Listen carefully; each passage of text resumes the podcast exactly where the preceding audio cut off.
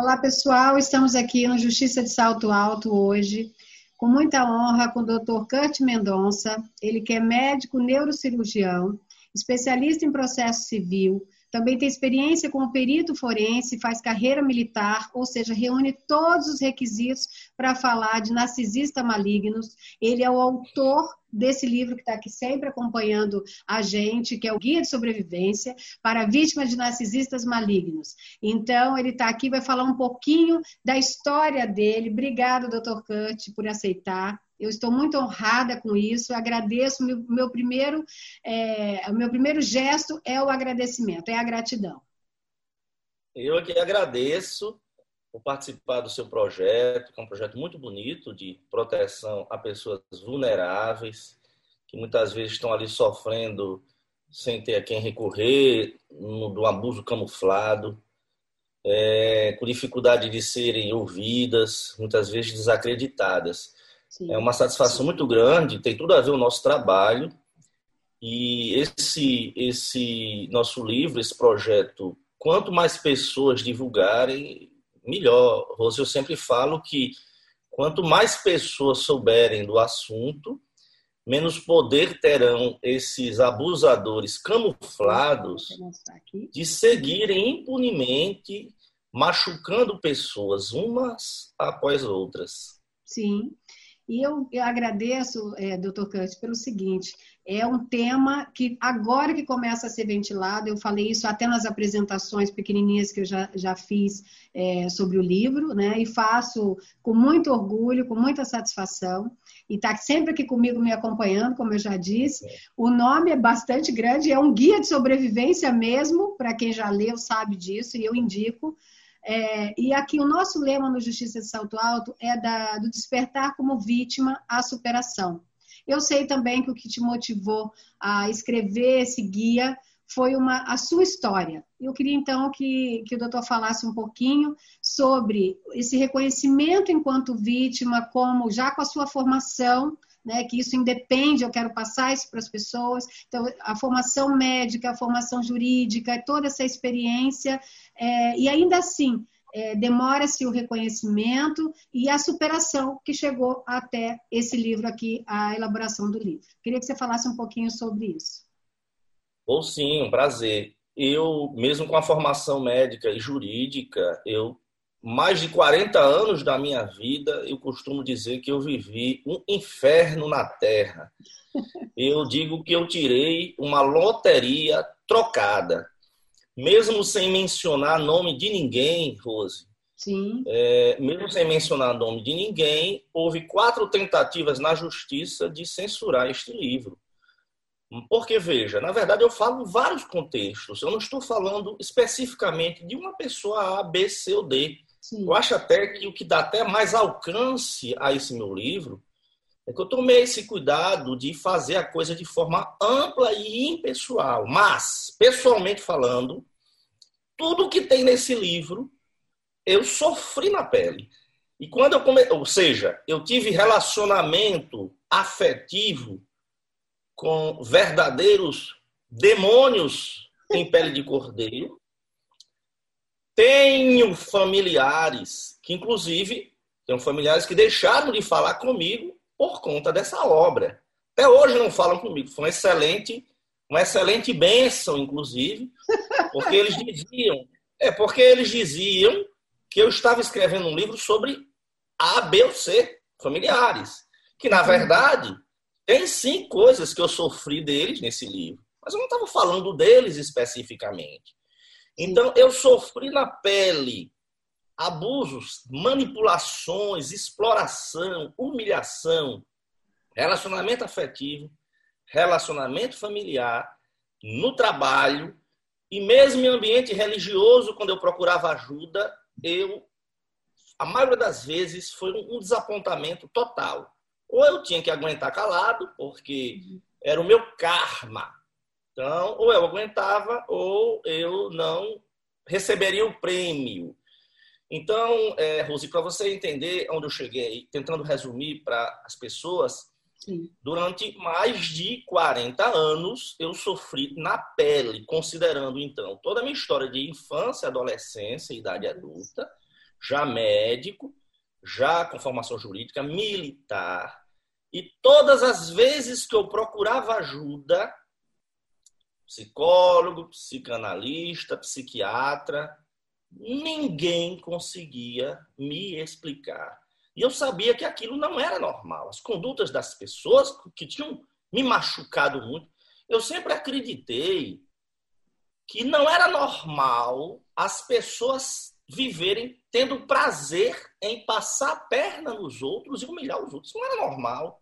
Sim. Aí como é que você chega adoecido, com ansiedade, com depressão, é, você fica com insônia, você sofre até acidente automobilístico de tão Sim. desequilibrado que você fica.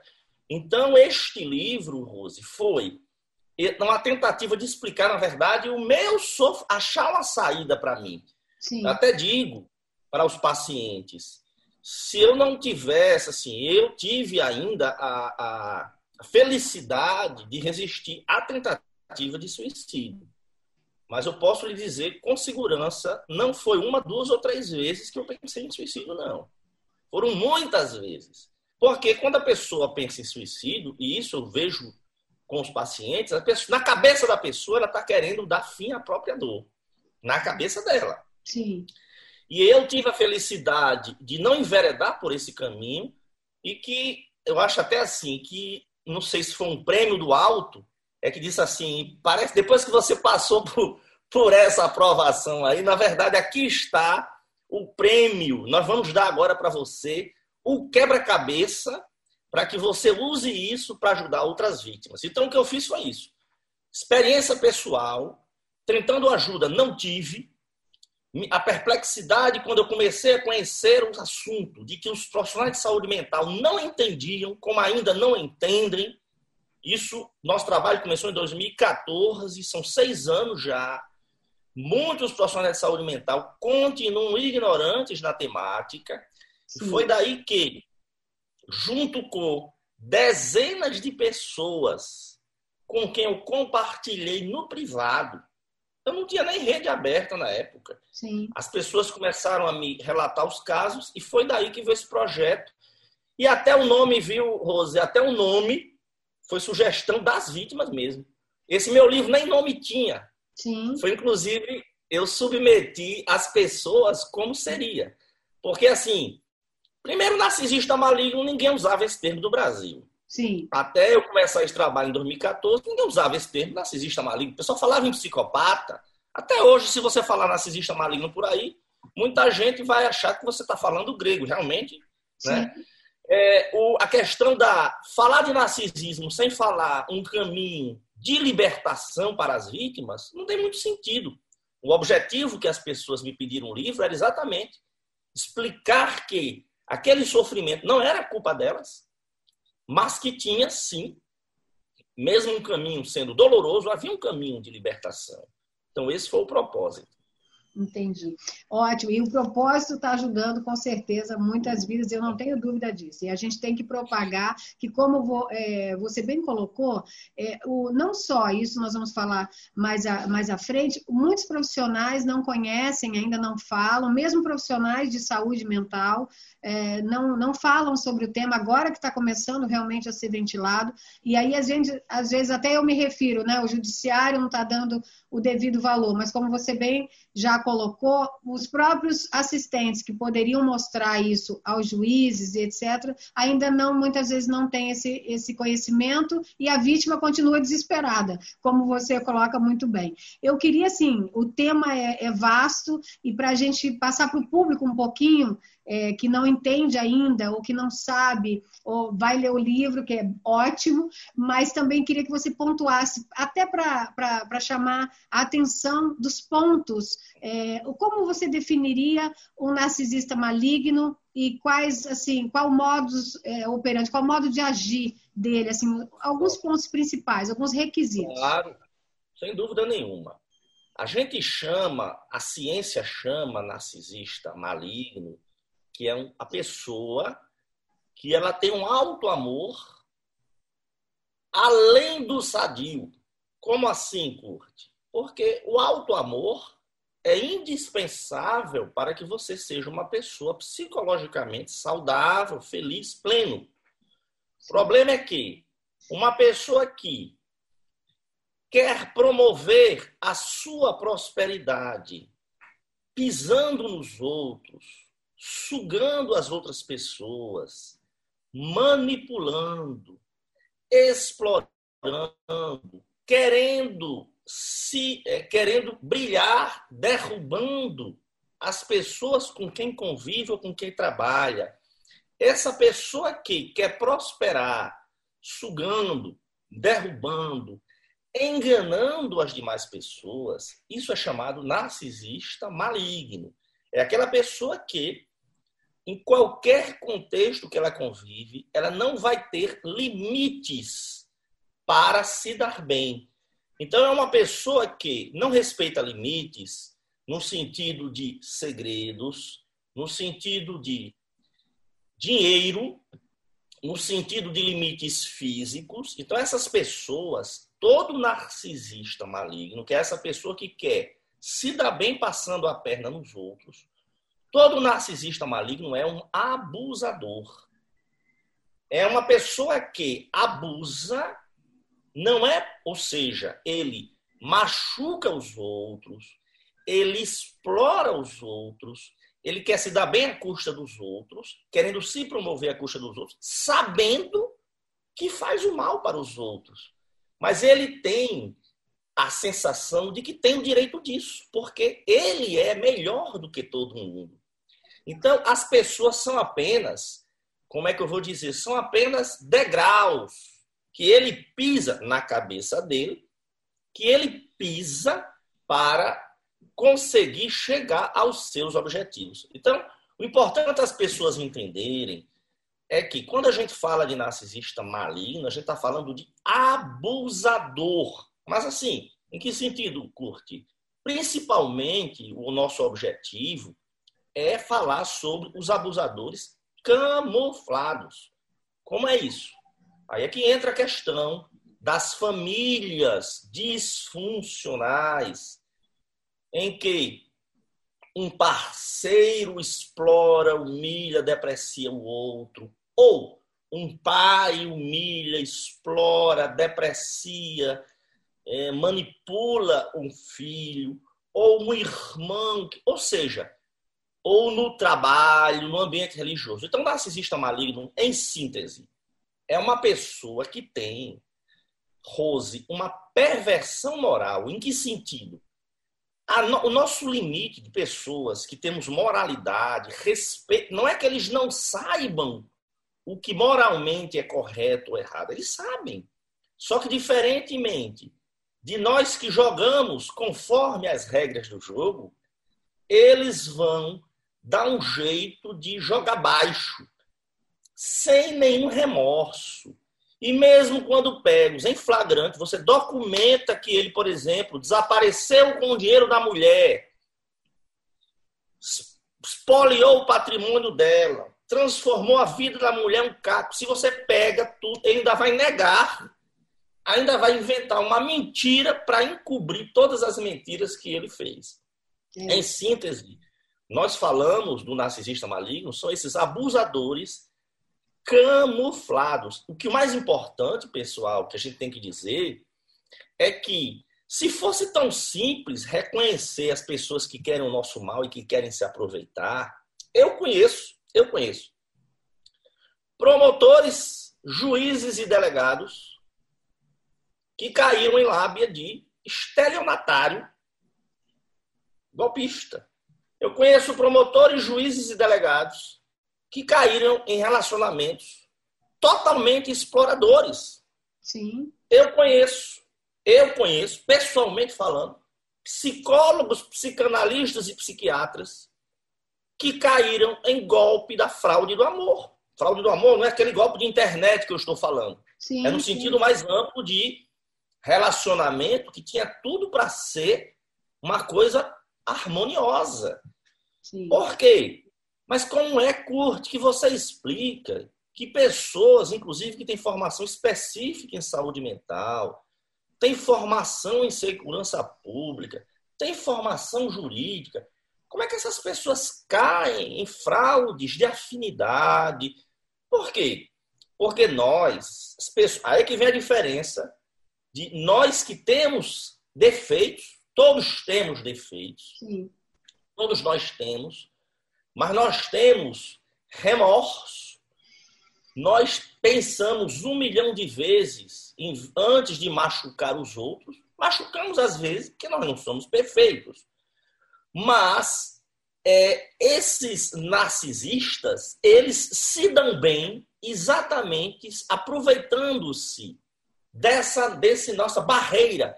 Eu falo o seguinte, que nós que temos sentimentos, que a gente chama de pessoas empáticas, nós temos a barreira do remorso e do sentimento. Sim. O narcisista ele não tem a barreira do remorso e do sentimento. Eles, eles usam os sentimentos das pessoas para fisgá-las, para manipulá-las, para se darem bem às custas dessas pessoas. Ok? É, e, e, assim, é importante você dizer, porque o narcisista, eu, eu vivo dizendo isso e eu percebo lidando com vítimas, com outras mulheres, você percebe que, como você bem disse, o abusador normalmente ele, ele tem esse é, transtorno, podemos dizer assim, que é a maldade mesmo, que falando transtorno parece que você está amenizando para ele, né? Não quero nenhum ponto disso. É justamente a maldade. Ele é a maldade personificada. É isso que eu percebo nas relações, nas experiências jurídicas é, que eu tenho. E quando a, a, pessoa, a pessoa escolhida, ele angaria confiança, ele angaria ser confidente, e depois são pessoas incríveis, que têm liberdade, independência, ou que têm algum status, alguma coisa que ele não tem e ele realmente se aproxima daquela pessoa pelo poder mesmo dela. E depois ele tenta desconstituir aquele mundo, aquela pessoa, justamente talvez pra, na tentativa de se autoafirmar, eu não sei exatamente. Mas é isso que me passa. E a pessoa, a vítima, fica ali enclausurada e se julgando culpada por essa situação que você acabou de falar, da dissimulação, das novas mentiras para justificar as anteriores. Então, as pessoas são, as vítimas estão cada vez mais naquela teia e elas ainda se culpam porque eles fazem todo um jogo psicológico para isso. É triste, mas é real. E sem contar que é, ele mudando de vítima, que também já aconteceram casos assim, ele carrega qualidades da vítima anterior. É, é, é, isso, eu não sei se eu estou certa, daí depois você me esclarece, por favor, é, é sobre carregar para as próximas vítimas qualidades que ele gostou da vítima anterior, é um ponto que eu gostaria que você falasse, e também das sequelas físicas e, e psíquicas que ficam, claro, em todos os relacionamentos abusivos, principalmente com o narcisista maligno, que pelo que eu vejo, pelo que eu leio, inclusive no seu livro, eu gosto de falar justamente isso, é a maldade personificada. Então, o relacionamento abusivo, ele deixa sequelas, e as pessoas não sabem que são sequelas desse relacionamento. Eu queria que você falasse sobre essas duas coisas, por favor. Dois pontos. Vamos isso, ver se eu não me perco pontos. nos dois pontos. Isso. Primeiro, você perguntou, você perguntou sobre carregar qualidades da vítima anterior. Carregar em que sentido? De ele passar a dizer que as vítimas anterior tinha qualidade ou ele incorporar certos atributos da vítima anterior? ele incorporar a... qualidades da vítima anterior como se deles fosse. É, é como se fossem deles já há anos. É um exemplo. exemplo. Eu gosto de animais. Aí, de repente, o narcisista conviveu comigo e ele detestava animais. Para a próxima vítima, ele já gosta muito de animais. Tipo, estou dando um exemplo, é claro, fictício e bem pequeno, bem informal, mas mais ou menos isso. A qualidade da vítima que ele viveu, para a próxima, ele já vai ter ele aquela qualidade. Porque funcionou, ou sei lá, mostrou uma bondade nesse aspecto. Na verdade, o narcisista maligno, ele, como ele é um vazio, ele vai fazendo uma colcha de retalhos na sua vida. Ele vai extraindo das fontes com as quais ele tem contato aquilo que ele pode usar para manipular outras pessoas. Ele vai aprendendo Sim. se o amor por animais é uma coisa fofa, bonita, em determinada gosta de animais. Sim. Se é uma pessoa, se de repente ele vai se envolver, se envolve com uma pessoa que entende, por exemplo, de etiqueta. Sim.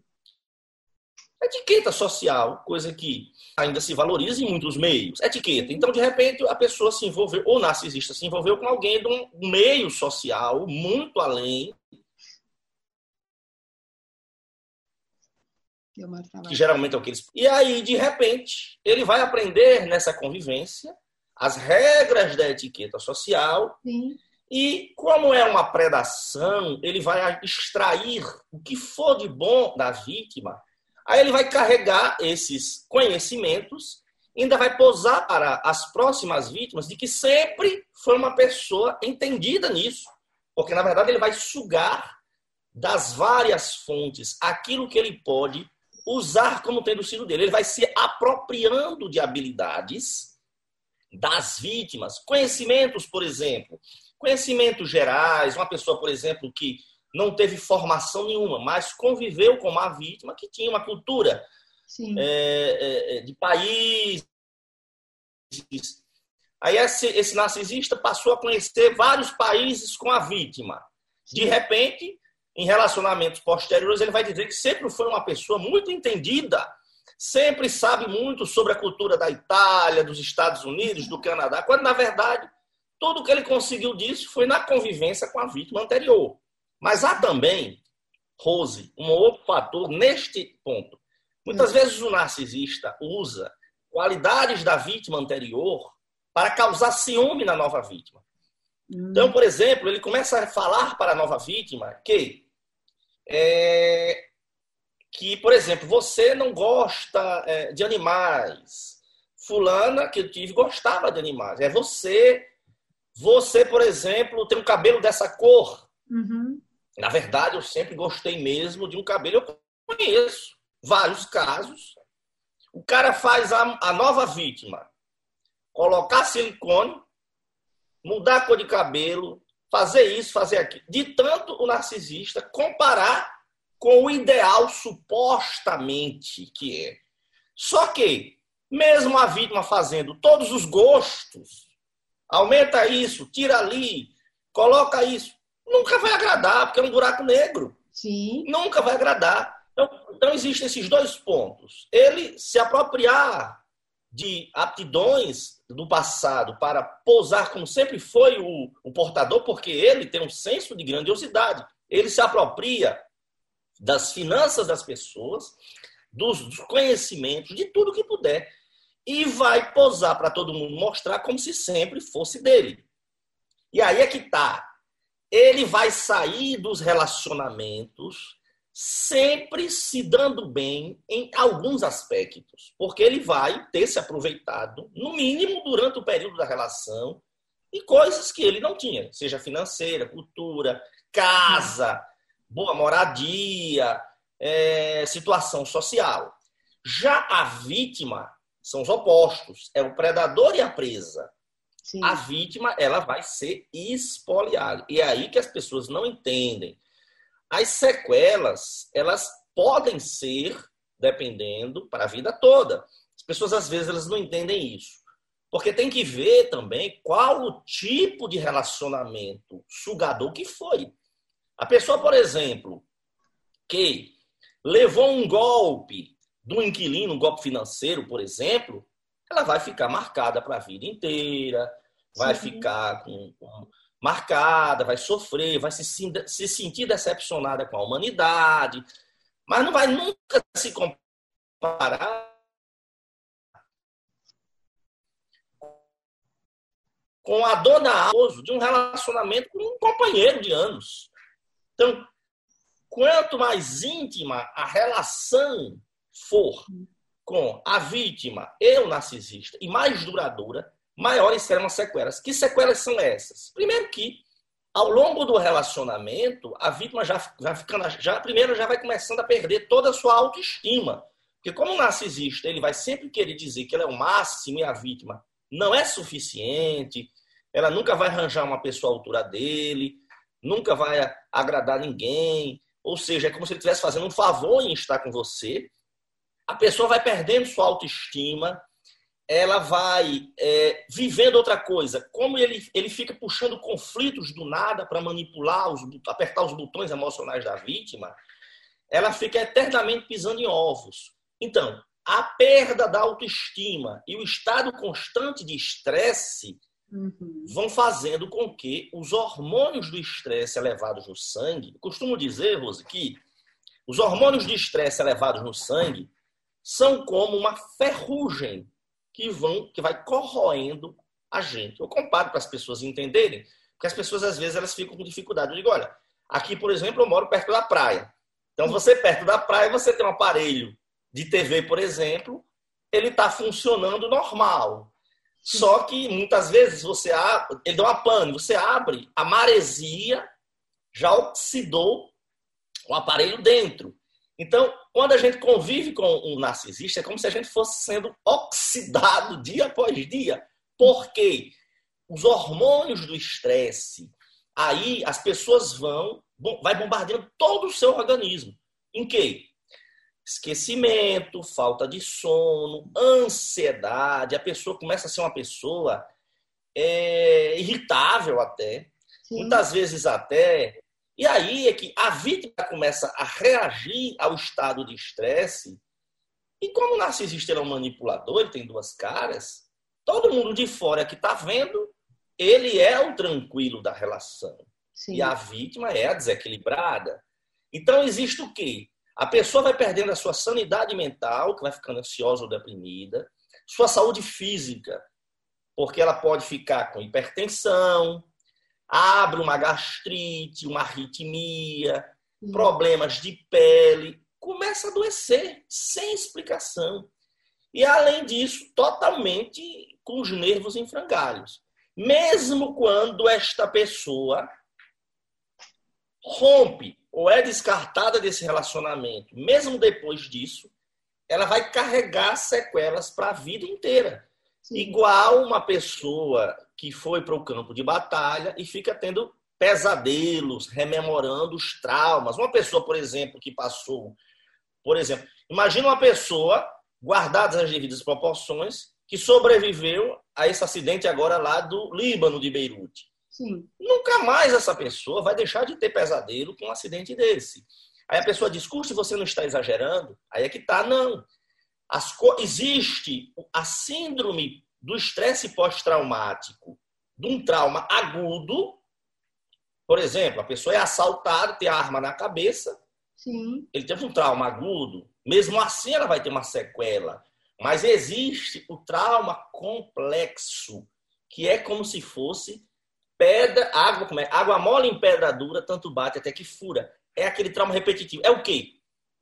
Aquela pessoa com quem você convive, dia após dia, de forma sutil, dizendo que você hum, que está decepcionado com você, Sim. não sabe onde estava com a cabeça quando se meteu com você, que você devia ter dado, dado, dado graças a Deus porque está com ele. Então você vai sendo corroído dia após dia. Aí, Rose, a pessoa fica depois, é, eu digo, vai carregar por anos a fio. Dificilmente essa pessoa dificilmente essa pessoa, se ela teve um relacionamento íntimo, duradouro com uma narcisista de, desse tipo, ela vai precisar de um suporte psicoterápico, analítico, vai precisar de grupos de apoio e, em alguns casos extremos, até de medicamento. Porque lembre que a pessoa, de repente, saiu do relacionamento hipertensa, problema de tireoide, dores crônicas articulares, dor tensional. Estou cansado de ver gente que convive com abusador. Ela tem uma dor de cabeça que se chama cefaleia tensional. Eu até tinha um post antigo, eu nem tenho mais, vou procurar, em que eu até mostro a diferença da cefaleia, da enxaqueca, da hipertensão e do narcisista. Porque a enxaqueca da hipertensão, mais localizada aqui, a da enxaqueca aqui, e lidar com o narcisista na cabeça toda. E a pessoa tem uma dor que é uma dor mal explicada, a pessoa é uma dor que a pessoa vai para o pronto-socorro mesmo, chega a tomar opioide Nossa. e ninguém resolve. E essa paciente, eu, tô, eu tenho vários casos Sim. As pessoas não entendem como é que você, fazendo um ambulatório de neurologia e neurocirurgia, dá diagnóstico de vítima de narcisista. Eu digo, exatamente. Porque a pessoa chega para mim, já é o fim do ciclo. Ela já está totalmente é, desequilibrada. Então ela já está doente. Quando ela chega para mim e que eu investigue que não tem, aí vem a pergunta estratégica. Pelo amor de Deus, tem que ter alguém infernizando a sua vida. e é aí que o que é que acontece? O que é que acontece, Rose? Existe até uma existe até uma resistência do paciente em reconhecer que a sua doença é reflexo de um relacionamento tóxico. A própria pessoa muitas vezes ela não, ela não acredita. Precisa Sim. de um tempo para cair a ficha, entendeu? É, e, e é importante. Pode prosseguir. Isso, é importante você dizer isso, porque a maioria está presente, sim, na maioria, na maior parte, até quando eu fiz a apresentação do, do início do movimento, eu falei isso, está presente esse, esse transtorno na maior parte da violência doméstica. E você vê essa negação por parte da vítima, até porque se ela reconhecer que esses, essas sequelas todas é, vieram dessa relação tóxica, ela vai se sentir mais ainda, é, tipo, mais boba, como eu fui tola, como eu fui. E ela carrega para ela essa culpa, porque nada que ela viveu foi verdadeiro. Ela viveu realmente uma grande mentira. E a gente costuma dizer, e tem outros relatos também, de, de falar do narcisista maligno, porque ele é uma fraude ambulante. Como você bem colocou, ele vai fazendo essa coxa de retalhos, pegando é, qualidade de diversas pessoas para se automontar. E a dificuldade que a gente tem nessas ajudas com, com vítimas é que tem a parte da negação, tem os outros que julgam por, pela reação das vítimas, que ela já está em completa exaustão, ela já está em esgotamento emocional, com todas as sequelas físicas, psíquicas. Aí você vê aquela mulher, lógico que o nosso tema aqui é mulher, né, doutor Kant? Mas nós sabemos que a relação abusiva ela acontece em todos os tipos de relação, o, abuso, né? É, e, o, e o narcisista maligno também, como o doutor bem colocou, é, em trabalho, entre mães com filhos, pais e filhos, familiares, não só no relacionamento heterossexual, também no homossexual, ou seja, ele pode estar presente em qualquer tipo de relação.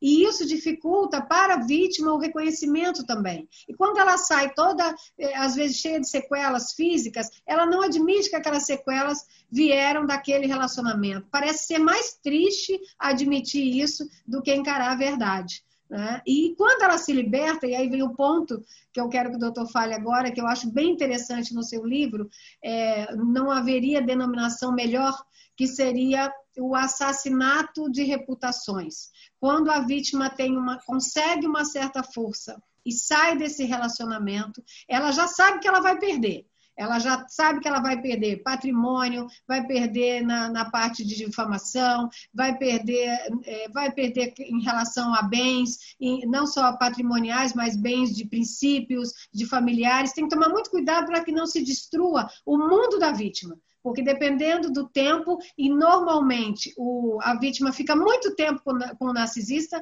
eu posso estar errado, mas a maioria dos relacionamentos que eu vejo é, a vítima, por ficar justificando, etc., dura de 10, 12, 13, 20 anos. Então, o relacionamento longo não significa que ele não foi tóxico, pelo contrário.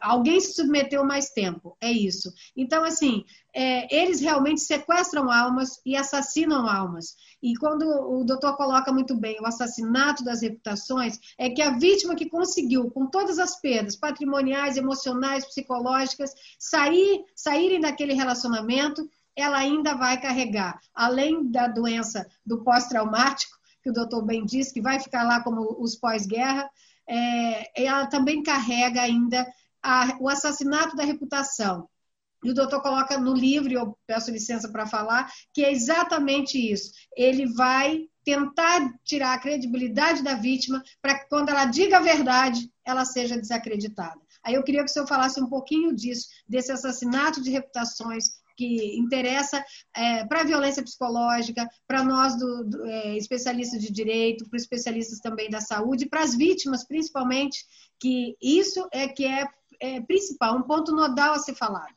dessa parte da difamação na vida da vítima, da inversão de fatos e da difamação.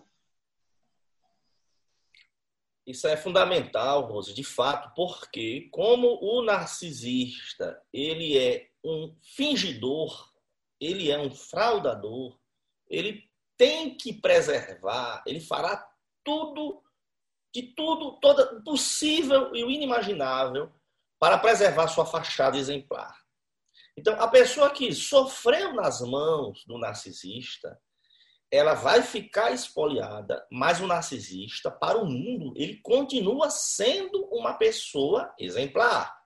Aí imagina o que é que acontece quando o relacionamento já está à beira do colapso, seja porque o narcisista está enjoado e já está noutra, antecipando o descarte da vítima, seja porque ele já percebeu que a vítima está tomando providências para cair fora, ele vai fazer um manejo de danos para a sua fachada.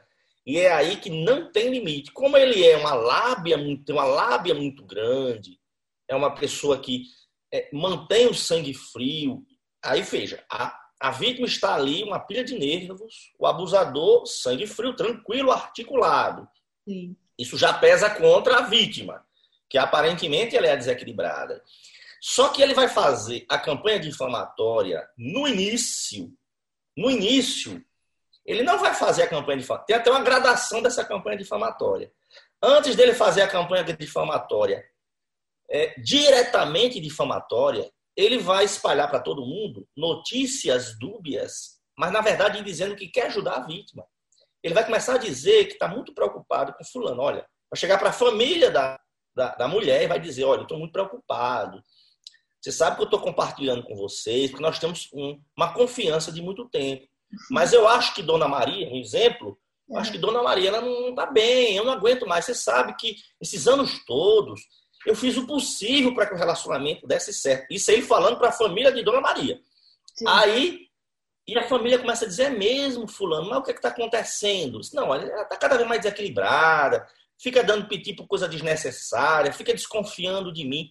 Na verdade, tudo justificável, Sim. só que ele está dizendo para a família que está muito preocupado com a saúde dela. E começa a dizer que, olha, do jeito que as coisas estão acontecendo, eu não vou aguentar mais. Ou seja, ele já está preparando uma justificativa para a chegada ao fim desse relacionamento, a culpa seja da vítima, quando na verdade foi ele que deixou a vítima um caco.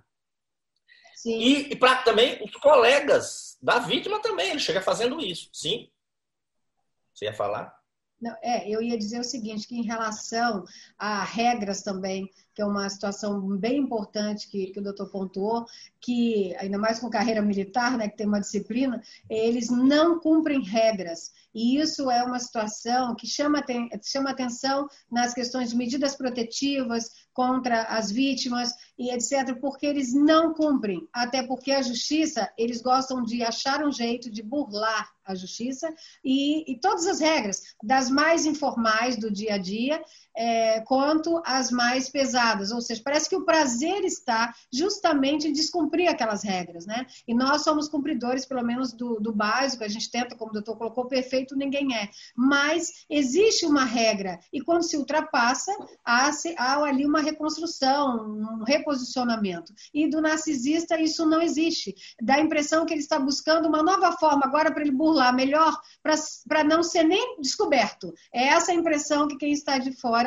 tem. Eu falo como leiga, como apreciadora do, do assunto, pelo que eu vejo de, de vítimas também, é, de outras pessoas, e a violência psicológica, que ainda é muito tabu no nosso judiciário para condenação quando ela acontece de forma exclusiva, como o doutor bem coloca, ela ainda não tem a punição necessária e como deveria ser. Ainda não é crime, não que não seja, mas na prática é difícil a condenação quando ela acontece de forma exclusiva. Então, esse abuso é, fechado em quatro paredes esse abuso ainda não identificado é muito difícil de ser comprovado. É, é como o doutor colocou, a, a, psicopatia de um que foi lá, é serial killer, e matou várias pessoas, ainda tem todo um processo, claro, de se ouvir para se comprovar, de defesa, etc. Imagina aquele abuso que acontece entre quatro paredes. É muito complicado. Então, assim, é uma situação, o cumprimento de regras, como eu, eu também me estendo um pouco nas perguntas para poder explicar para o nosso público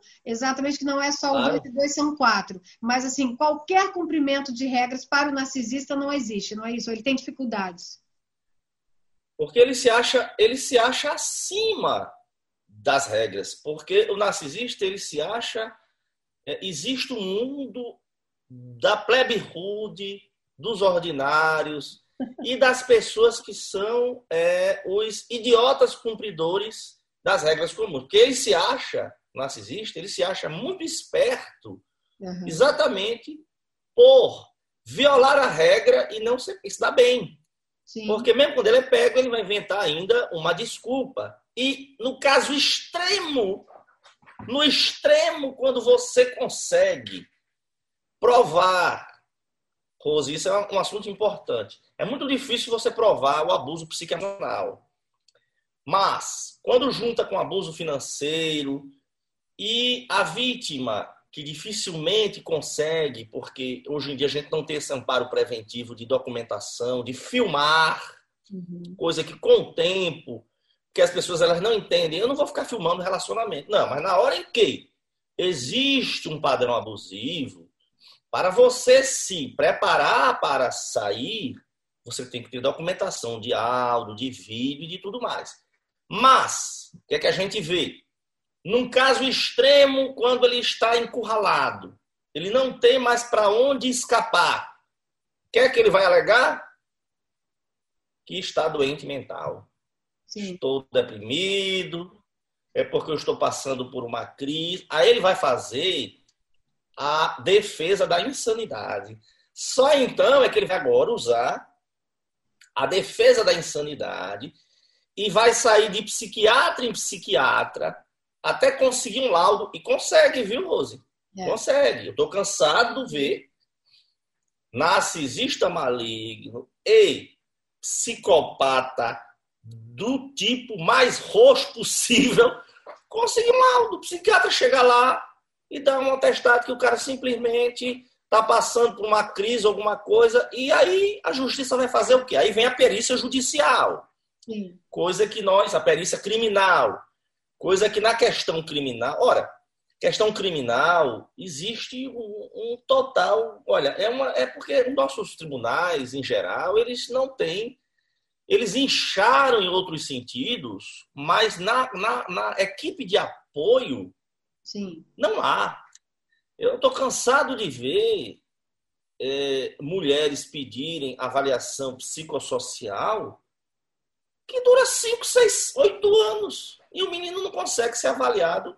Como é que, como é que uma mãe que está numa briga, vamos dizer, um litígio com um pai abusador, está querendo proteger o seu filho. E digo isso porque eu conheço casos de mulheres que estavam tão desesperadas pelo abuso, tão desesperadas, que elas chegaram a pensar em suicídio, como eu mesmo lá atrás cheguei. Sim. E ela, naquele desespero, diante de familiares, dizendo: Eu não aguento mais essa vida, essa vida, meu Deus, eu queria sair daqui, eu queria, me, eu queria ter paz. Resumindo, ela, ela saiu do relacionamento, conseguiu, por conta deste trecho que foi falado na frente de familiares, ela saiu sem nada, sem filho, e tem anos que ela tenta resgatar uma guarda compartilhada de filho, que a guarda está unilateral com. Porque ela saiu como doida da história. Sim, sim, tem muitos casos. E, e anos ela não consegue. O que eu quero dizer? Se não se consegue uma avaliação psicossocial de uma criança, no sentido de a escola e tudo mais, que dirá Sim. uma avaliação de um abusador quando os próprios profissionais de saúde mental, eles são muito, mas olha, medrosos mesmo até de se meterem com isso, pelos riscos inerentes, né? Sim. Os riscos inerentes.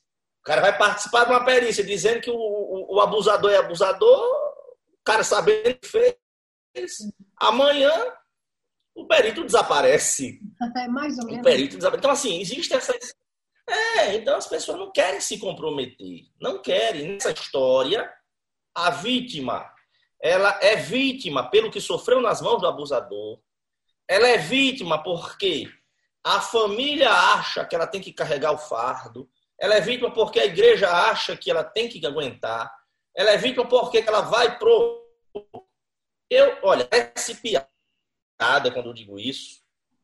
Mas, Rose, eu ouvir de psicólogos, tem uma corrente de psicólogo, não sei se você já está hum, tá digno, ele é uma pessoa difícil e que tem que ser compreendida. Ou seja, a vítima cai numa psicoterapia com um psicólogo assim, então o que, é que vai acontecer? É, o psicólogo ainda diz, o psicólogo ainda diz, é que tem que realmente dar mais amor, que é, essa história de dizer que, que o narcisista é um transtorno, é uma perversão moral, isso não é verdade. Tem corrente de psicólogo, agora imagine. Então a vítima ela é vitimizada pelo sofrimento, família, igreja. Aí vai para uma psicoterapia ou profissional de saúde mental. Muitos não conhecem e outros preferem dopar a paciente. Sim. Aí procura ajuda da polícia. E aí é mimimi. Vai para a justiça, é mimimi de mulher. É mimimi, eles gostam de usar esse termo. É mimimi, né? É mimimi. Estão fazendo, tá fazendo tempestade em copo d'água. Então, olha, é, é um, a pessoa fica realmente numa situação desesperadora. Então, doutor Kant, eu queria que o senhor falasse agora é, sobre, e sendo cristão, eu fico muito à vontade de fazer essa pergunta, que é esse, na verdade, esse, essa perversão moral, como o senhor qualifica muito bem, ela também é conhecida como síndrome de Lúcifer. E aí está a motivação, porque realmente, como o doutor bem colocou no início, até se colocando como vítima, é, as vítimas se sentem no inferno. Né? Então, acho que é por aí, não é isso, doutor? É verdade. As, as comparações, veja, é,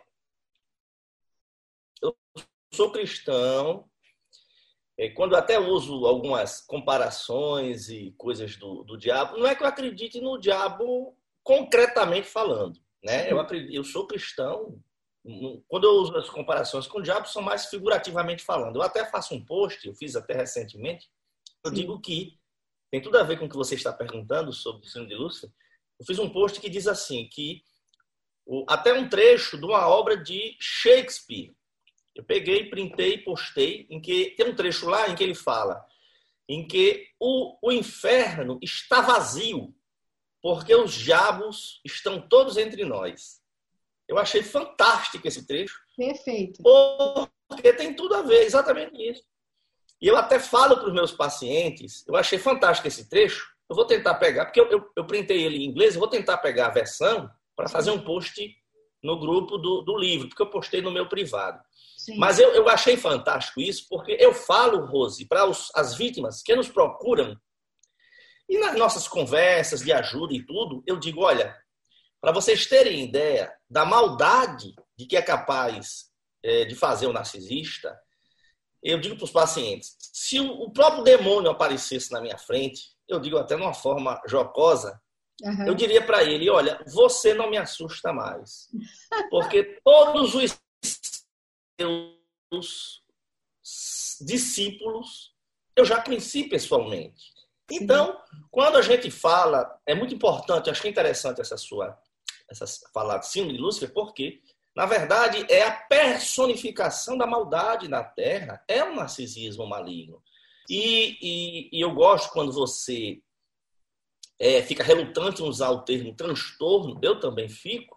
Eu uso por uma questão da linguagem médica, mas eu coloco lá com mil ressalvas, Uhum. Inclusive nas hashtagzinhas em que eu coloco lá do, do assunto, eu sempre boto ruindade mesmo, maldade pura, para mostrar que não é uma doença, porque é importante a gente enfatizar isso, que para o leigo, o leigo acha, quando ele ouve esse termo transtorno, ele acha que é uma doença, né? Sim. Então a pessoa ela é vítima de uma condição, quando na verdade não é. E é querendo pegar esse gancho, é, Rose, para a gente explicar um pouquinho, é importante demais bater nessa tecla de que o narcisista ele não é vítima. Eu até insisto nisso, que muitas pessoas, eu até fiz uma enquete na, na página do livro um dia desses, uhum. perguntando, perguntando às pessoas se as vítimas do abuso de hoje serão narcisistas amanhã. E alternativa B, uhum. se o narcisista de hoje foi abusado antes e outra dizia, as duas estão corretas, e a, terceira, e a quarta dizia, não, estão corretas. O que é o que eu quero dizer? Para minha surpresa, um enorme percentual de pessoas disseram que é correto. Que a criança abusada de hoje, ela vai ser o abusador de amanhã. E que o narcisista de hoje, ele foi abusado na infância. Eu bato nessa tecla que isso não é verdade. Porque eu conheço. Porque tão, tem, existem coisas, Rose, que as pessoas vão repetindo sem uma avaliação crítica. Sim. Eu conheço, você conhece com certeza, filhos de pais abusadores que tem toda uma circunstância de vida disfuncional, mas que você tem A, B, que são pessoas de bem, e você tem um ser que não deu para nada. Fosse assim, todo filho de, de pais abusadores seria um abusador. Mas as pessoas acham isso. Ou seja, as pessoas tendem a achar que o abusador de hoje ele foi vítima. Então é muito importante esse seu comentário, que o narcisista não é vítima. A história da síndrome aí do Lúcifer é porque eles são realmente ardilosos, são ruins, eles não têm uma doença. Sim. Eles têm uma perversão moral. Em que sentido? É que eles conhecem o certo e o errado, mas eles têm uma perversão, uma disfunção nos seus limites. Por isso que eles se sentem no direito de praticar toda a maldade e eles ainda riem das vítimas. Da dor delas, né? Ele ainda ri dor. da dor da, das vítimas. Importantíssimo da isso. Da dor das vítimas. É, e, e, parece que o prazer deles, né, parece ser esse mesmo, de causar dor nas vítimas, né? Parece que isso é o que dá poder. A, a, gente que entende um pouco menos tem essa impressão, né? Que essa, é, isso é que dá o poder a eles, que concedem o, o poder.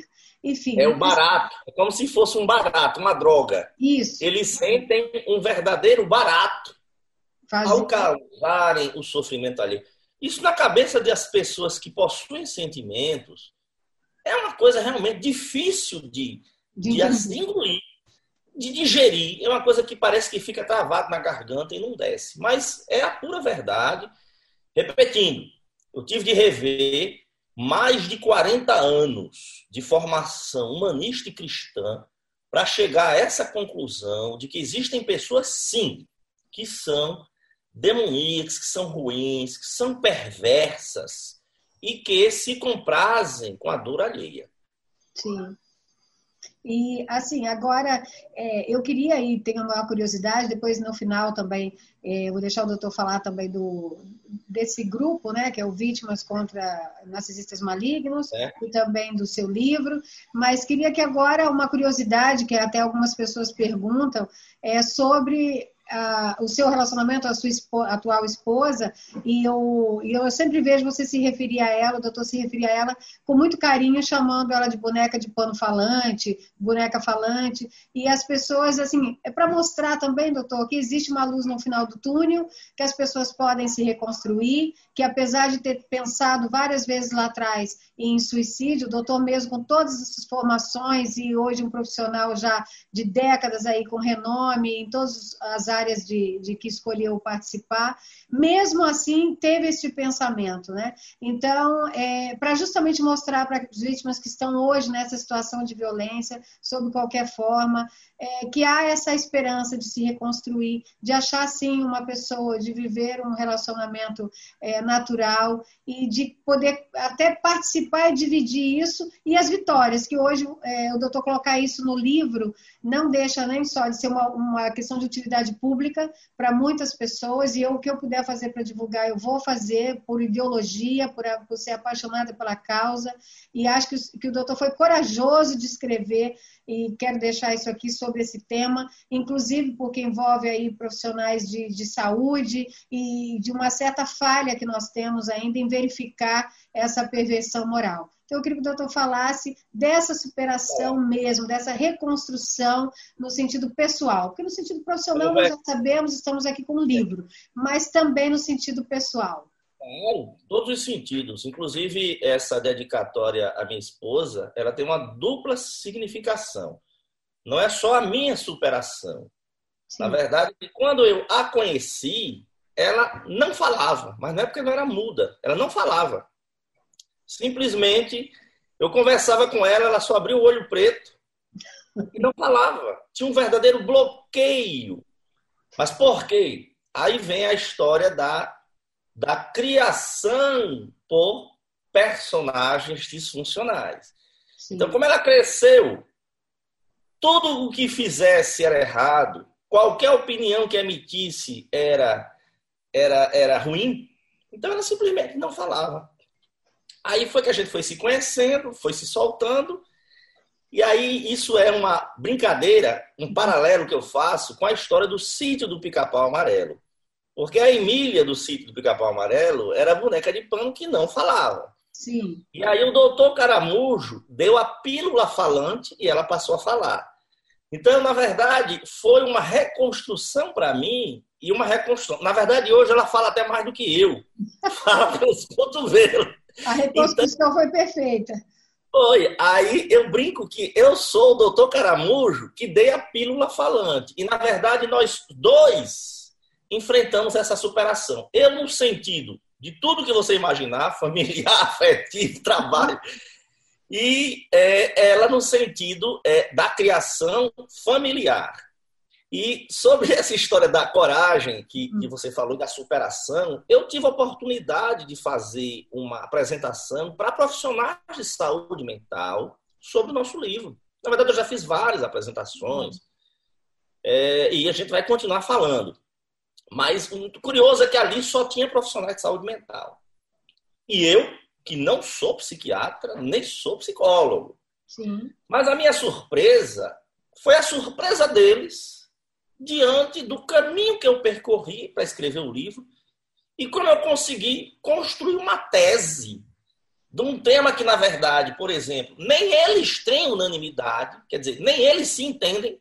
Sim eu consegui escrever de uma forma simples. E aí eles chegaram, alguns disseram para mim se curte, a gente fica até envergonhado de nenhum de nós aqui ter tido a iniciativa de escrever. Depois que a obra está pronta, depois que a obra está pronta, meu pai dizia, o mundo é cheio de feitor de obra feita, né? Sim. Ele se curte, a gente fica até envergonhado de nenhum de nós aqui ter tido essa iniciativa Agora que você está falando, a ficha caiu de fato, porque eu falei lá nessa reunião de que os profissionais de saúde mental ficam tratando a reação da vítima ao abuso. Mas aí é que está o grande diferencial. É que os narcisistas malignos, eles não vão para tratamento. Se eles vão para o profissional de saúde mental, eles vão querer se beneficiar de alguma coisa, um laudo, um atestado, uma justificativa para um ato criminoso, Sim. dar um golpe de alguma ele, ou porque ele foi pego com a mão na botija e a família disse, olha, você vai ter que fazer uma terapia. Ele vai para enganar. Sim. Então, não existe. Eu até, na época que eu estava escrevendo o, o, o livro, Rose, eu fiz uma, uma enquetezinha nas redes. Eu fiz assim, as pessoas, na verdade, as pessoas mandaram, eu até publiquei na época as perguntas mais comuns. As pessoas perguntaram quantos, porque para escrever esse livro, de 2014 a 2019, eu coloquei aí 80 referências. Sim. Mas eu li na época, isso nas minhas redes, que eram anteriores ao livro. Eu publicava trechos, eu fiz publicações de mais de 200 livros. E as pessoas me perguntaram quantos profissionais de saúde mental eu tinha lido especialistas em narcisismo especialistas em tratar narcisistas. A pergunta era essa. Sim. E eu disse: não tem, não tem. Exatamente por isso. Mas aí a gente entende também por que a carência bibliográfica. Porque, como o narcisista não procura tratamento, os profissionais de saúde mental eles ficam preocupados muito mais em se especializar naquilo que vão ter os pacientes procurando eles, né? Sim. Foi daí a minha, você tem, olha só como as coisas vão se encaixando. Foi daí a minha perplexidade quando os dois livros que deram a guinada nessa nesse estudo foi exatamente de uma psiquiatra que é, ela trata a vítima, que é Iriguaian. Quando eu li esse livro, que é de Iriguaian, eu disse: caramba, agora que eu, ela explicava narcisismo, ela usa o termo francês, narcisismo perverso. Sim. E foi um livro que realmente foi o primeiro livro sobre o assunto que eu li. Mas o curioso é que ela é vitimologista, ou seja, ela é uma psiquiatra Isso. especialista em cuidar de vítimas de tudo que você imaginar, Sim. de estresse, de acidente. Então foi graças a essa formação de tratar vítimas que ela terminou se dedicando ao narcisismo maligno. Então, isso já foi a primeira coisa que fez sentido. Aí, qual não é a minha surpresa? O segundo livro que também caiu do céu sobre mim foi o de Sam Veckin, que eu fiquei até surpreso na época. Sam é um judeu que mora na Macedônia e ele é um narcisista, confesso. Por isso que eu falo que o livro de Sam é a Bíblia do narcisismo. Só que ele não é assim, é um livro até chato de ler, porque assim, ele é muito é. rebuscado, difícil. Ele faz questão de escrever difícil. A verdade é essa.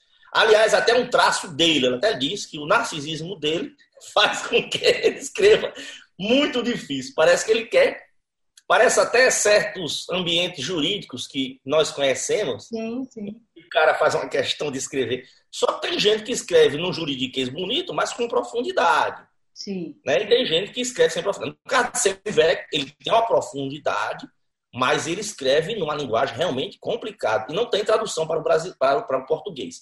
Mas o que me chamou a atenção? Caramba, então não existe livro escrito para profissionais de saúde mental, exceto, na época, a de, de Iriguaian e o narcisista maligno. Foi daí que eu, para minha surpresa, eu descobri uma outra série de livros escritos por um narcisista também. Esses narcisistas resolveram escrever, porque na verdade eles foram pegos com a mão na botija. Sam chegou a ser preso por um golpe financeiro lá em Israel. Sim. Foi, ficou preso lá vários meses e passou por uma crise existencial. E na prisão ele escreveu o primeiro esboço do livro. Teve um insight, né? Do mecanismo de funcionamento dele então, foi daí que veio o esboço do livro. Já o H.G. Tudor, que é um britânico, Sim. que por pressão da família ele foi se submeter a tratamento psicoterápico. E o cara é tão articulado, sabe tanto a dinâmica do narcisismo, que os psicólogos disseram, sabe uma coisa? Você vai fazer uma coisa pra gente, você vai passar a escrever sobre isso. Então ele tem mais de 20 livros e infelizmente também não tem nenhum em língua portuguesa. Você veja a nossa carência, né? E aí foi quando, Rose, eu conheci esses dois narcisistas, a literatura dos dois, e, e Iriguaian, e foi daí que eu passei a ler sobre as é, relatos de vítimas. Coisa que lá fora existe essa liberdade de muito tempo das vítimas fase. Isso agora que a gente está começando de uns anos para cá no Brasil, isso já tem. Ah, pelo menos 2014 para cá que eu passei a estudar isso, eu tive acesso a blogs, a livros escritos por vítimas. Então isso me, me animou, por quê? Porque havia livro escrito por vítima que dizia: olha, eu não sou profissional de saúde mental, não sou, Só que eu sofri na pele o inferno na terra, tenho agora, achei explicação, estou escrevendo um livro curto, não tem propensão de ser academicismo para ajudar. Uhum. Foi daí que quando eu fui lendo, aí eu fui montando as peças do quebra-cabeça, eu disse, sabe uma coisa, se eu for esperar um dia que venham psiquiatras, psicólogos escrever sobre isso, na verdade eu já estava praticamente com as peças do quebra-cabeça para montar. Outras, mas estava para montar. Sim. Foi quando as pessoas pediram. Então, eu quero lhe dizer que a, a minha vivência, eu até falo, Rose, que eu falo para os pacientes, as pessoas que me ligam, eu digo, olha, o livro para mim, esse projeto, ele foi uma sublimação. Não sei se você é, é acostumada com a linguagem da psicanálise, mas eu vou explicar. Na linguagem da psicanálise, fala assim que quando você tem aquele, aquela repressão dos seus traumas, das suas dores, isso vai extravasar de uma forma ou de outra. Sim. Esse extravasamento, ele pode ser de uma forma construtiva ou destrutiva, certo? Tanto que num das, dos métodos iniciais da psicanálise é exatamente fazer com que o paciente extravasasse o seu trauma, que na verdade é o que acontece hoje, por exemplo, quando o paciente, uma vítima, procura a, a gente para ajudar, ela quer, na verdade, vomitar logo o seu sofrimento. Na hora que ela vomita, ela está fazendo uma catarse, está pondo para fora. Sim. Só que na linguagem psicanalítica existe um termo que eu acho muito bonito chamado sublimação.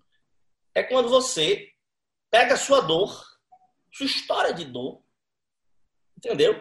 E direciona aquilo com a forma construtiva. Em vez de você ficar remoendo a dor eternamente, é isso que eu falo para os pacientes. Tem gente que fica como que cristalizado naquele episódio de dor, sabe, Rose? Sim. Fica ali antes do desafio. Parado ali. Parado, fixado, cristalizado, não sai do lugar. Sabe a eterna vítima? Também a gente tem que. Eu sou um dos maiores apoiadores de vítima, mas eu sou contra a eterna vítima. Eu digo, gente, Sim. eu até falo da história do morto-vivo no livro. Porque eu digo, você não, ninguém pode ser um morto-vivo. Então a gente tem que passar para outra coisa. O ideal que seja dessa forma, construtiva para si e para outros. Sim. Então, essa nosso, nossa trajetória, para nossa surpresa, foi na verdade isso. Eu simplesmente canalizei a minha história, que foi uma história dolorosa, a história da boneca de pano e de dezenas de pessoas. As histórias que eu conto, não tem nenhum no livro, não conto história específica no livro, né? Mas eu chamo os pacientes pela história, assim, a mulher do pastor, marido suave. A gente já sabe com quem, quem eu estou falando, né? Sim. Porque eles me autorizam. Então foram esses pacientes que também superaram seus casos assim, porque eles também se viram no livro.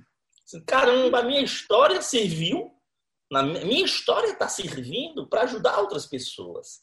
Entendeu? Isso é muito gratificante, né? Eu imagino que pra, para o doutor seja, para essas pessoas que participaram, para quem está vivendo hoje, se libertando, certamente vai, o seu livro vai ficar ali de, de manual de, de cabeceira ali realmente, para de vez em quando dar uma olhadinha, porque ele é um guia, e como todo guia é assim. E, assim, duas coisas. É, o doutor pontuou bem, a questão dos consultórios estão cheios de vítimas, porque realmente quem causa né? Os que causam essas dores não buscam os tratamentos que deveriam. Então, acabam que os profissionais realmente tratam as vítimas e contornam ali as reações ou as sequelas daquela maldade, e não a maldade em si. Por isso, realmente fica até limitado aí o número de estudos né? Então, eu acho assim: quanto mais a gente puder propagar, realmente divulgar, para salvar outras pessoas, eu me sinto na obrigação de utilizar até é, essa questão de que cada um que passe por uma dor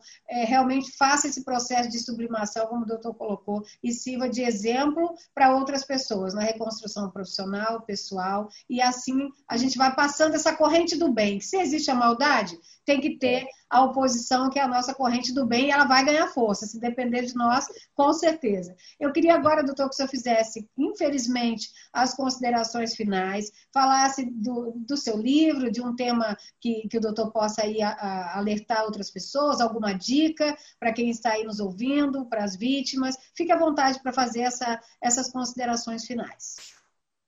É, eu quero, primeiramente, convidar é, quem está assistindo para se inscrever no nosso canal do YouTube, que é, isso foi um pedido das pessoas para que a gente gravasse pequenos vídeos, nós estamos uhum. fazendo uhum. isso, é, vídeos de até 10, 12 minutos. Temos a intenção de continuar a fazer isso. Essa semana eu não estou fazendo exatamente porque nós estamos nessa nossa conversa, uhum. mas geralmente eu faço uma vez na semana. E se inscrevam lá porque é impressionante. Eu tenho poucos vídeos, Rose, mas 90% das perguntas que mandam para mim mensagem direta já estão ali. Assim, porque 90% das perguntas, elas são muito básicas, você vê a carência das pessoas. Sim. Então, eu peço que as pessoas se inscrevam para é, assistir e compartilhar. Peço também que as pessoas acompanhem a página do nosso livro, que é vítima, a página do livro é Vítimas de Narcisistas Malignos. Sim. A gente tem já um bom número de pessoas, eu faço questão de sempre fazer, quase diariamente nós fazemos posts Sim. sintéticos, bem cirúrgicos, são pílulas. É. Então eu falo um pouco de cada coisa. A mensagem final é aquilo que eu sempre gosto de passar para as pessoas, são as bandeiras vermelhas para que as pessoas saibam que, que as pessoas às vezes dizem para mim, mas doutor Curto, como é que a gente reconhece? É porque é muito complicado reconhecer, realmente reconhecer. Quando você está se envolvendo com a pessoa, é muito complicado. Mas eu sempre gosto de dizer para as pessoas que existem sim sinais de alerta de que aquela pessoa com quem você está se relacionando não é peça boa. Ele é um potencial explorador, abusador, pessoa do mal, é um narcisista maligno. Não se preocupe se ele se enquadre, é, se enquadra na tipologia psiquiátrica, não vão por aí. Atente-se que, se você, eu sempre digo sinais de alerta, é que se a sua vida passou a ter caos, quando uma pessoa entrou na sua vida, as pessoas começaram a desconfiar umas das outras, você não passa, você passa a não ter mais paz, todo mundo desconfiando de todo mundo. Você já não tem paz para o seu trabalho já não rende porque você está sempre preocupado, pisando em ovos, né? Você vive em instante constado de ansiedade. Naquele relacionamento você passou a ser controlado por tudo, isolado de tudo. O seu parceiro, a sua parceira pode tudo, você não pode nada. É. Ele faz questão de estragar tudo o que você tem a comemorar, seu aniversário, as datas comemorativas, uma viagem, um passeio, um congresso, faz tudo. Se ele vai se sentindo do direito de invadir seus limites, exigindo cada vez mais e dando cada vez menos. Pessoal, essas são bandeiras vermelhas, algumas, de que não importa o nome dessa pessoa, que não é uma boa pessoa. Porque lembrar sempre, relacionamento. Por isso que o meu livro, graças a Deus, até uma, uma surpresa, Rose. Você veja, 11 meses de publicação do livro. Sim. O print de hoje, nós continuamos há 11 meses em primeiro lugar em duas categorias da Amazon. Quer dizer, você vê a cara em, em abuso sexual e relacionamento disfuncional. Mas o que, é que quer dizer isso? As pessoas não entendem. Exatamente. A mensagem do livro é isso. Relacionamento disfuncional. Porque se você lida com um relacionamento que é, é tudo para um e para o outro só perdendo, isso não é normal. Então não vão nessa onda de, de, de eternamente dar oportunidade sem. Ok? Ok. Então vamos, infelizmente, finalizar. Eu agradeço imensamente, fiquei orgulhosa, tenho orgulho do teu trabalho, acompanho as redes sociais, o que eu puder fazer, divulgar, orientar, é, prestigiar, eu vou fazer. Aí eu queria também, então, o doutor falou da Amazon Prime, o livro está lá, só para a gente poder informar, se se interessar. Amazon.com.br em suas versões digital e física, mas uhum. como nós temos a nossa tiragem e esse livro de papel ele é atrelado ao dólar, Sim. se a pessoa passar a mensagem direta lá no Instagram para nós, ele compra por 40% do valor da Amazon e a gente manda para todo o Brasil. Ah, então pode comprar na amazon.com.br em suas versões digital e física, ou diretamente conosco. É só passar a mensagem direta no Instagram ou no Facebook, vítimas de narcisistas malignos. Sim. Toda semana a gente manda muitos livros, graças a Deus, para as pessoas. A gente faz a dedicatóriazinha, bota uma mensagenzinha. Não, salvando vidas, é isso que importa, é de utilidade pública, e eu vou fazer questão de divulgar sempre que puder. Eu também tenho o meu, tenho a minha dedicatóriazinha com muito orgulho, mostrando que eu pedi realmente e fiquei apaixonada pelo trabalho. Eu tenho muito orgulho e, assim, saber que pessoas de várias áreas estão se dedicando para salvar outras numa situação de violência. Aqui o nosso lema é realmente da vítima à superação. O movimento é realmente idealizador neste aspecto sabe, doutor, de, de contribuir de várias formas, através de várias áreas, para aquela vítima que não vê saída. E ela saber que tem ali um, uma forma de sair daquele buraco negro, daquela situação, e como doutor reconstruir sua, suas vidas e, e levar uma vida profissional digna, apesar das críticas de quem, de alguma forma, se identifica com um narcisista maligno no livro, porque também tem isso, né, doutor? As é. pessoas que se identificam não vão é. gostar. Isso, mas aí fazer o quê? É o combate do bem contra o mal. E eu vou continuar aqui nessa luta, espalhando aí a corrente do bem. Tá, doutor? Mais uma vez, muito obrigada. Um beijo para sua esposa, para a boneca de plano falante. Graças a Deus, ela também reconstruiu a vida dela e encontrou o doutor Caramujo aí na vida dela. Tá? Muito obrigada. Boa noite. E nós aqui do Justiça de Salto Alto ficamos aqui com essa entrevista maravilhosa e com esse tema que demoraria muito tempo aqui para a gente exaurir é, toda essa situação. Obrigada, boa noite e fico aí, fiquem aí todos bem e obrigada mais uma vez, doutor Cândido. Quer falar mais alguma coisa? Não, não, muito obrigado e que o céu nos proteja. Ah, sim, tudo isso, né, doutor? Realmente. que Deus nos abençoe, né?